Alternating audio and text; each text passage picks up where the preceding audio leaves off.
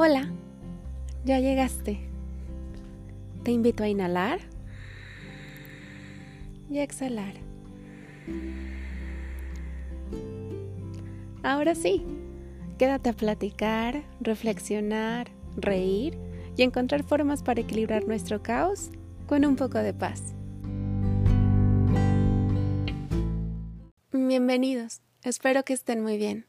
El día de hoy quiero compartir con ustedes un tema que ha estado en mi mente constantemente ya durante un tiempo y la verdad es que el otro día escribiendo un poquito llegué y junté todas estas ideas y solamente se las quería compartir y bueno va a durar un poquito menos que normalmente lo que dura un episodio pero espero que les pueda ayudar.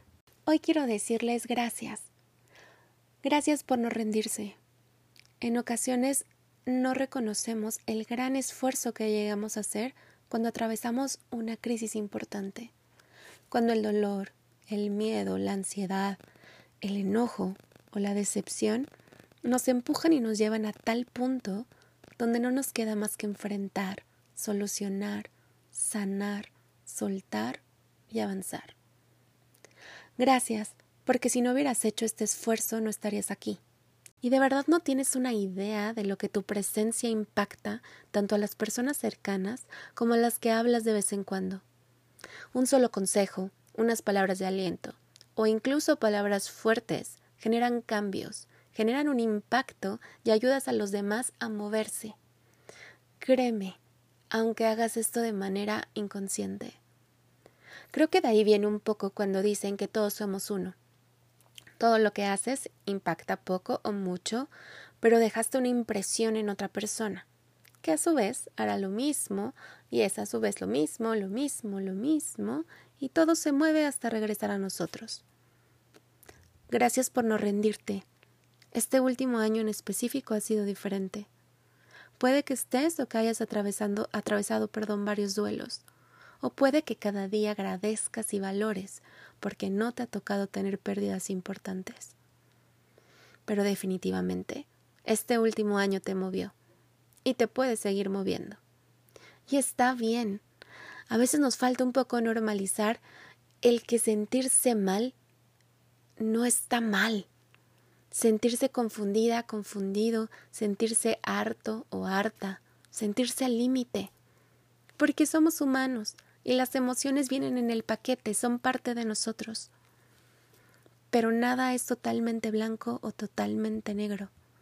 Todo tiene matices, tonos, y hay momentos de felicidad, de reflexión, de paz, de tranquilidad, de agradecimiento. En fin, darnos cuenta de todas las bendiciones que tenemos hacen que todo se vea y se llene de color. Que puede que en un día tengas momentos grises, pero en tu vida se están desarrollando diferentes historias al mismo tiempo, y unas están llenas de color. Solo quiero recordarte que prestes atención a todas las historias. No te quedes con una foto de un momento gris. Sí, súfrelo, intégralo a ti, vívelo.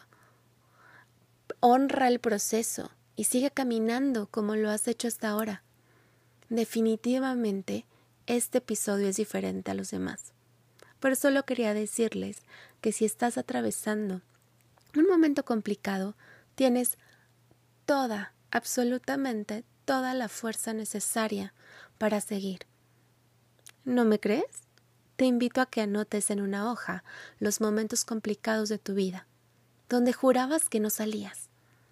Desde la primera vez que te rompieron el corazón, hasta la primera vez que enfrentaste un duelo porque una persona querida falleció. Agradezco tu fuerza, honro tus procesos, honro tus aprendizajes y si estás escuchando esto, es una clara señal que sigues sin rendirte, que sigues buscando herramientas para avanzar. De lo contrario, si estás bien, si estás en armonía, si en estos momentos estás en equilibrio en tu vida. Solo quería que recordaras esto para que lo puedas usar la siguiente vez que lo necesites. Si en estos momentos lograste cambiar un poquito el foco de las historias grises y volteaste a ver tus historias llenas de color, Ya ganaste y que tengas una excelente semana.